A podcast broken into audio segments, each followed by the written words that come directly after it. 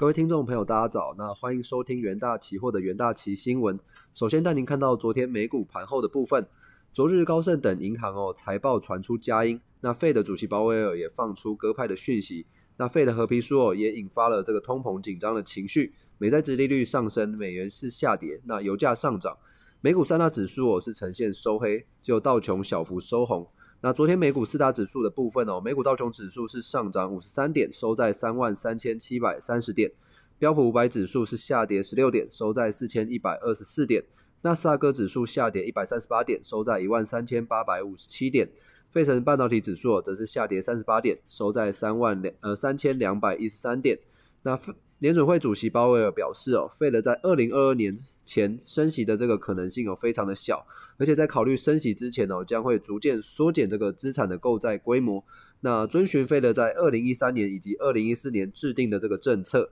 那美国经济在未来几个月内哦将有望实现更强的这个经济成长和就业。那费的合皮书在地区的经济报告也显示，消费者摆脱了这个冬季忧郁的情绪。那美国经济力道强劲，随着这个疫苗接种增加和这个财政的支持，那劳动劳动力市场也随着这个更多人的返工而有所改善。那美国制造业以及建筑业以及在休闲和酒店业的这个招聘速度哦，成长是最快的。那在美国个股方面哦，高盛和这个摩根大通首季的财报是双双创高。那高盛全球市场的营收是攀攀升百分之四十七哦。是创十年多呃十多年来的这个新高。那摩根大通第一季哦也获利了一百四十三亿美元，约为二零二零年同期的五倍左右。那高盛也上涨了百分之二点三四。那摩根大通哦因释出了这个五点二亿美元的贷款损失准备金，中场是收跌百分之一点八七。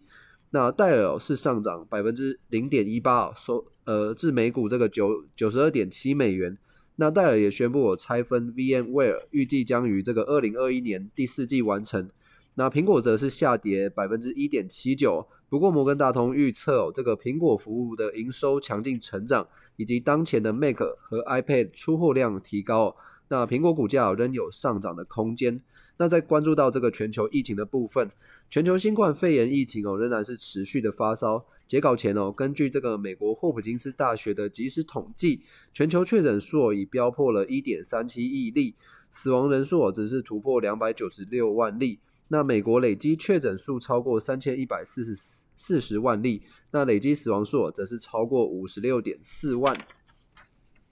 那在能源盘后的部分哦，周三这个原油期货是价格是上涨。那由于 IEA 上调这个原油需求的前景。而且这个美国官方，呃，美官方这个报告也显示，上周原油的库存哦，连续第三周的下降，那也推升了这个原油期货的价格。那五月交割的 WTI 原油期货是上涨二点九七美元，收在每桶六十三点一五美元。那六月交割的这个布兰特原油期货是上涨二点九一美元，收在每桶六十六点五八美元。那 IEA 在其月报将今年这个全将今年全球石油需求的预期哦，自前值调升了这个每日二十三万桶。那目前预估哦，今年全球需求将较二零二零年哦成呃增加每日五百七十万桶，那达到每日九千六百七十万桶的部分。那 EIA 的也公布了这个上周原油库存哦是下降了五百九十万桶。那前两周的库存哦，也是持续做下降的动作。那上周汽油库存哦是增加三十三十万桶，那蒸馏油的库存哦则是下降两百一十万桶。而根据这个 S M P Global 的调查，市场预期上周的原油库存是下降两百九十万桶，那汽油库存则是减少二十万桶，蒸馏油库存的部分哦则是增加七十万桶。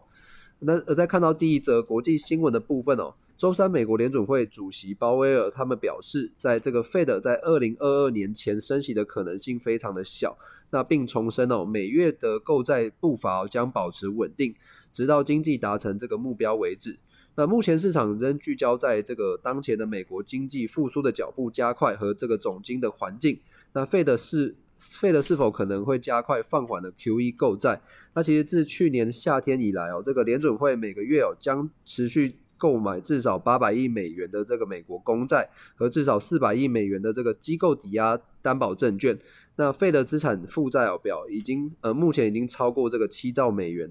那鲍威尔也表示哦，费的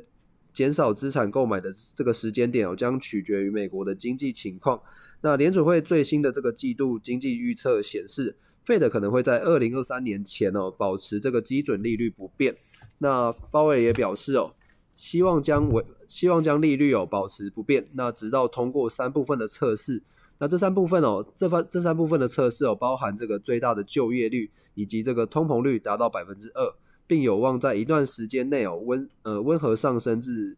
百分之二以上的水准。那鲍威尔也点评，美国正处于一个这个更快经济成长以及更多的这个就业机会的时期。好，第二则国际新闻的部分，看好 看好这个后疫情时代的航空需求的反弹。摩根大通哦是上调西南航空以及捷兰航空的这个股票评级以及这个目标价，那带动股价于盘中走阳。那随着越来越多国家撤销这个防疫限制令，积极推进这个疫苗的接种作业，那航空以及饭店还有这个零售和一般的消费产业哦表现渴望进入佳境。那小摩将这个捷兰航空的股票。呃，股票评级哦，自减持上调至增持，那同时将这个目标价自十五美元哦上调至二十五美元。那彭博也指出哦，小摩预计在这个小摩预计这个捷兰航空将专注于这个成本的控制哦，认为其估值哦具有吸引力。那同时也将这个西南航空的股票评级哦自减持上调至中立，并将这个目标价上调至上调至六十六美元。那小摩也表示，达美航空和这个阿拉斯加这个航空哦，均维持在真实的评级。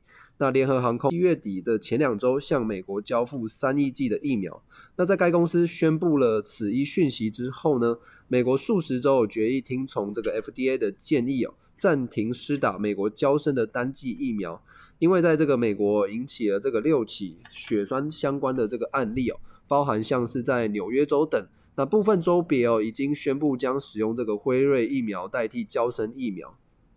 那也根据这个霍普金斯大学的数据显示，在过去的七天之中哦，美国出现六万八千七百五十八例的这个新增确诊病例哦，而且在许多州病例数是呈现持续的上升。那数据也显示哦，全美已经有超过百分之二十的人口已经完成了这个疫苗的接种，但仍低于这个能够实现群体免疫的百分之七十的门槛。而在第四则，在第四则国际新闻的部分，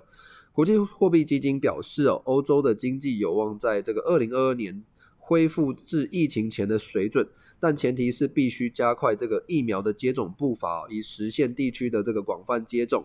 那近期因感染率激增哦，那部分欧洲的国家被迫呃被迫收紧工位的措施，甚至实施新一轮的限制令。那 I F 因此将欧洲今年的经济成长率有下调零点二个百分点至百分之四点五。不过 I F 在最新的这个区域经济展望中提到，假设疫苗呢在今年夏天哦以及这个明年全年于欧洲广泛接种，预计欧洲的 G D P 有将在明年成长百分之三点九，并使得这个地区的经济有重回疫情前的水准。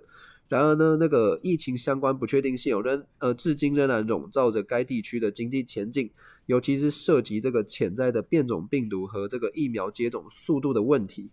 那美国 FDA 哦，就是呃和 CDC 建议暂停呃暂停使用这个胶生疫苗。那胶生公司呢也在同日哦宣布延后向欧洲。出货。那作为推进欧洲接种速度的这个主要疫苗供应商来说，这个交生延后供应对欧盟的国家其实是呈现这个坏消息。那欧盟卫生专员也表示，欧盟仍努力加快这个疫苗的接种速度，并且希望能够实现夏天夏季结束前哦，有这个百分之七十的成年人接种这个疫苗的目标。但关键。点哦，仍然是取决于疫苗的交付和这个部署的作业。那以上呢就是今天的重点新闻整理哦，也谢谢各位的收听，我们明天元大旗新闻再见。